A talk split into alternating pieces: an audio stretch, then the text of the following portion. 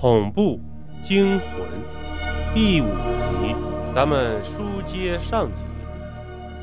望了眼门外的舍友，大步进去了。进去后，那个男人拿了一张表格让张涛填，他得是抽着烟。张涛写着写着，忽然晕了。这是和舍友设计好的计划。他们告诉张涛，那男人吸的烟有迷幻剂成分。让张涛假装晕倒，屏住呼吸。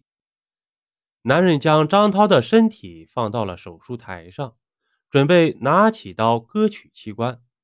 警察毫无疑问地来到了门口。就在他们准备冲进去的时候，那个猪肉男突然打开了门，大叫：“鬼呀！”警察立马制服了他，解救了张涛，并询问张涛有没有事。直夸张涛是个英雄。夜晚，大家一起聚集在宿舍里，把张涛当英雄对待。大家有说有笑，打起了斗地主，玩到夜深就睡着了。晚上十二点时，舍友喊醒了张涛，说他们要走了。他们心愿已了，感谢张涛为他们报仇。张涛有一些不舍。同样的时刻。监狱里那个黑心的商人脑子里总是出现下午的场景。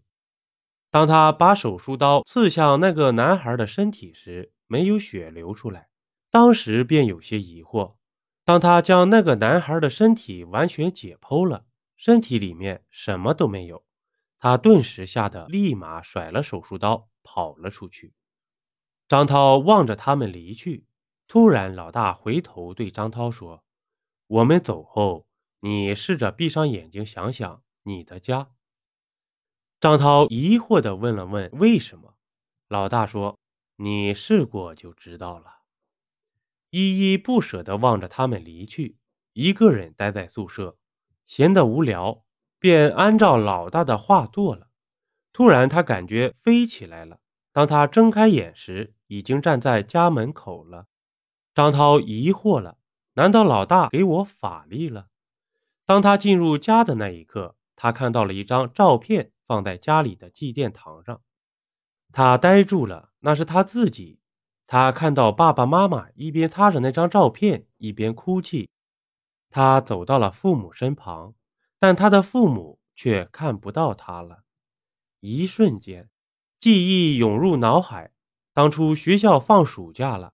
他拎着行李准备搭火车回家，没曾想，忽然因为他的生性活泼，在走向火车地下通道时，没想到摔下去，立即毙命了。